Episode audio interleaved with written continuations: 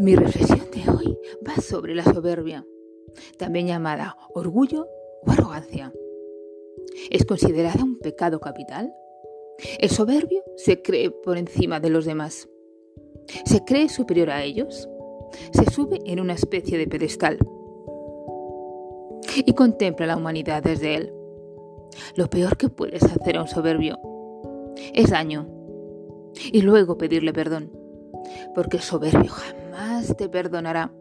Es más, te humillará, haciéndote pagar la humillación que según él ha sufrido primero por parte de ti.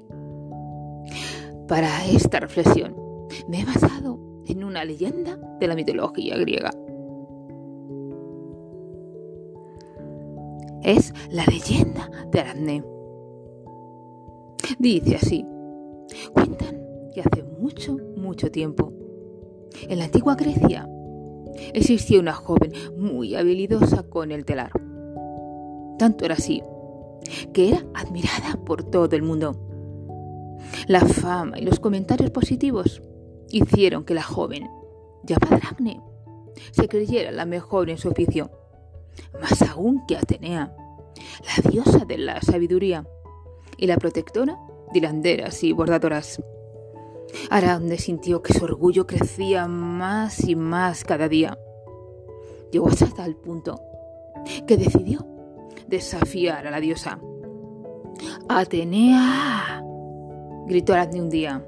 Todos dicen que soy la mejor tejiendo aquí en la tierra y que tú, sin embargo, eres la mejor en nuestro oficio. Pero, ¿sabes? Yo creo que no es así, que en realidad yo soy mejor que tú. Y por eso te desafío. Dejamos un tapiz las dos, para que el resto del mundo valore. ¿Quién de las dos es mejor, si tú o yo?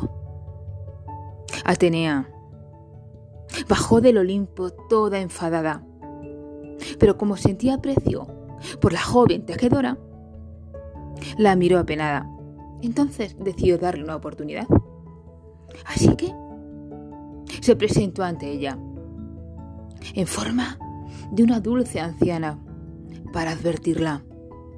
Joven, le dijo Atenea a Aracne, que no sospechaba que esa mujer pudiera ser la diosa. No deberías desafiar a una diosa. Recuerda que la humildad es un don maravilloso y que nos protege de nosotros mismos. Aracne la miró, levantó una ceja y le dijo, ¿y tú? ¿Quién eres para darme consejos? ¿A mí? ¿A la mejor tejedora del mundo? No tengo que mostrar humildad ante ti ni ante nadie, y menos ante Atenea, porque yo sé que soy mejor que ella, y ella no lo puede soportar. La diosa, entonces, se despojó de sus ropajes y se presentó ante, ante ella con toda su belleza y majestuosidad. Pues aquí me tienes, Aradne.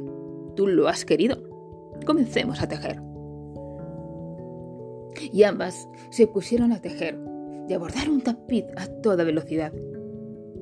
Y mientras que Atenea creó un hermoso tapiz con todos los dioses majestuosos en el centro y en los extremos, diferentes castigos a los humanos que no le respetaban, Aracne, sin embargo, prefirió tejer un tapiz donde se plasmó a los dioses en situaciones ridículas y bochornosas, borrachos desparramando. Veo que te mofas de los dioses, dijo Atenea muy enfadada. Entonces, mereces una lección y por supuesto un castigo. Tu soberbia te ha llevado a él. Y diciendo esto, Atenea tomó un puñal y rompió el tapiz que había bordado Aracne, ridiculizando a los dioses.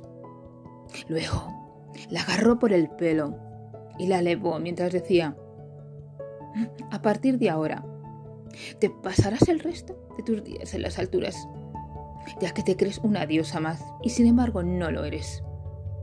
No cesarás de tejer hasta que te mueras. Entonces, transformó a Aracne en una araña.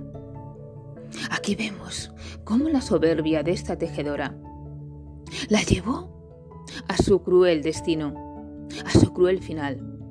Porque en el mundo clásico, en el mundo de los dioses griegos, no se puede desafiar a ningún dios.